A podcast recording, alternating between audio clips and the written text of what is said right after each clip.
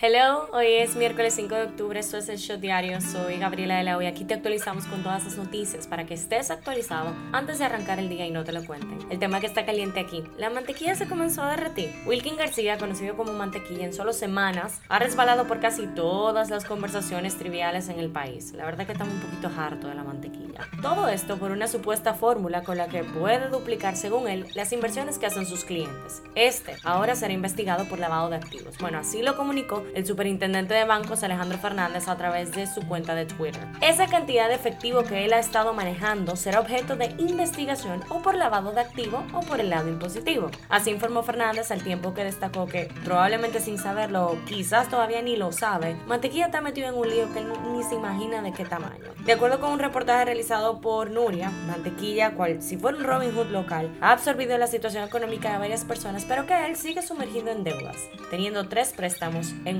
El tema que está caliente allá. Corea del Norte lanzó el martes un misil balístico que sobrevoló Japón por primera vez en cinco años, lo que obligó a las autoridades niponas a emitir avisos de evacuación y a suspender el servicio de trenes durante el vuelo del proyectil con capacidad nuclear porque podría alcanzar el territorio estadounidense de Guam, lo que obviamente puso a los gringos chivos. Jeffrey Lewis, que es el director del programa de no proliferación de Asia Oriental en CNS, dijo que es provocativo disparar un misil sobre tu vecino, especialmente para los japoneses se siente como una violación de su soberanía.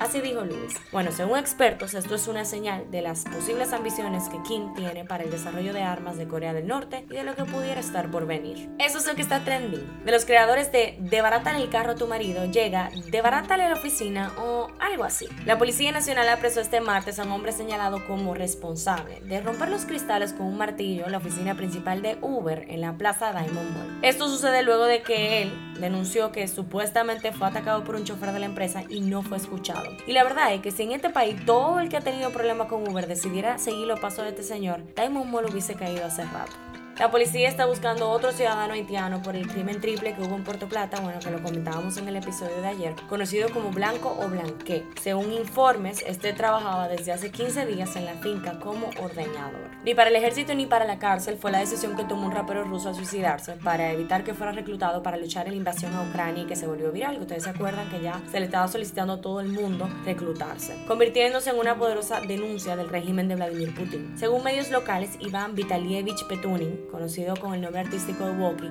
se suicidó el pasado viernes en la ciudad de Krasnodar, en el sur de Rusia. En las efemérides, hoy se celebra el Día Internacional de la Educación Vial con la finalidad de concienciar a la población mundial acerca del aprendizaje de las normas básicas viales para así prevenir accidentes de tráfico. Nosotros solicitamos aquí oficialmente una semana de concientización para RD porque aquí un día no es suficiente. Muchas gracias. Politiqueando un chin. En esta edición de Él dijo, ella dijo, Margarita Cedeño aseguró este martes que no es necesario crear un ministerio en la diáspora para velar por los derechos de los dominicanos como había dicho su ex esposo, el expresidente Leonel Fernández. El MINER, como de costumbre, no quiere dejar de sonar. Se ha hablado de la nómina de esta institución porque afirman que está sumamente sobrecargada. Por eso ayer el ministro Ángel Hernández informó que en esa institución se realizarán auditorías que le permitirán conocer qué hace cada empleado y la cantidad extra de personas en nómina con lo que podrá corregir la situación. Uno pensaría que él como ministro, bueno, pues no tiene que hacer una auditoría para estar claro de, qué es lo que hace cada empleado. Pero bueno, excelente ser Hablando un poco de salud, el ministro de Salud, doctor Daniel Rivera, notificó que en el país aún no se ha registrado ningún caso de cólera y aseguró que se realizará un cerco epidemiológico para evitar la propagación de la enfermedad. Pero de igual forma, hay cosas que tú puedes hacer para prevenir. Evita consumir bebidas y comidas de vendedores ambulantes. Toma en cuenta el lavado de manos después de ir al baño y antes de cada comida un shot deportivo. Tito está como el minero, no se va a bajar de la tarima. El dominicano Albert Pujols conectó el jonrón número 703 de su carrera este lunes y superó así a Babe Ruth en la segunda posición de remolcadas en la historia. Todo esto aunque los Cardenales esa noche perdieron ante los Piratas 3 a 1. Ya compraron su banderita para colgarle en el carro, sus gorras, se abonaron, aunque yo creo que para eso último estamos medio tarde. El próximo 15 de octubre ya la Lidón dará inicio a la temporada 2022-2023 en la que los gigantes del Cibao buscan defender su corona. Esta fecha también marcará el regreso del usual calendario de la serie regular de 50 partidos porque ustedes se acuerdan que esto había sido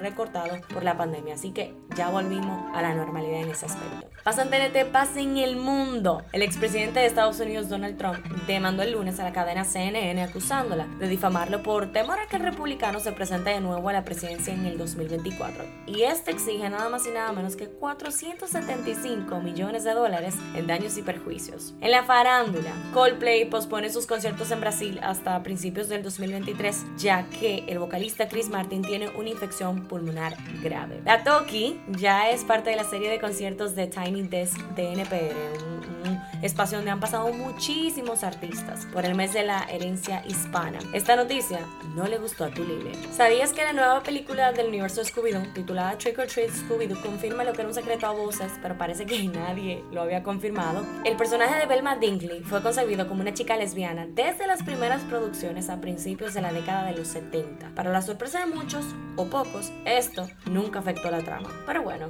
haters gonna hate. La ciudad de Los Ángeles ya tiene un día para su santo conejo, a.k.a. Bad Bunny. Oficialmente, el 1 de octubre fue declarado por esta ciudad estadounidense como el Día de Bad Bunny. Estreno del día, menos de un año después de que Will Smith impresionó a millones de personas dándole una galleta al comediante Chris Rock en los premios Oscar, su nueva película Emancipation será lanzada en diciembre, informó Apple el lunes. Cifra del día, 24 meses. El Servicio de Ciudadanía en Inmigración de Estados Unidos anunció la semana pasada que extenderá por un periodo de 24 meses las tarjetas de residencias o green cards que estén vencidas, ya que están retrasados con los casos. Este show llega a ustedes gracias a Arina Mazorca y bueno, esto ha sido todo por el día de hoy. Recuerden que ustedes pueden seguirnos en nuestras redes en arroba para que estén actualizados durante el día completo. Nos vemos cuando nos escuchemos. Pórtense bien.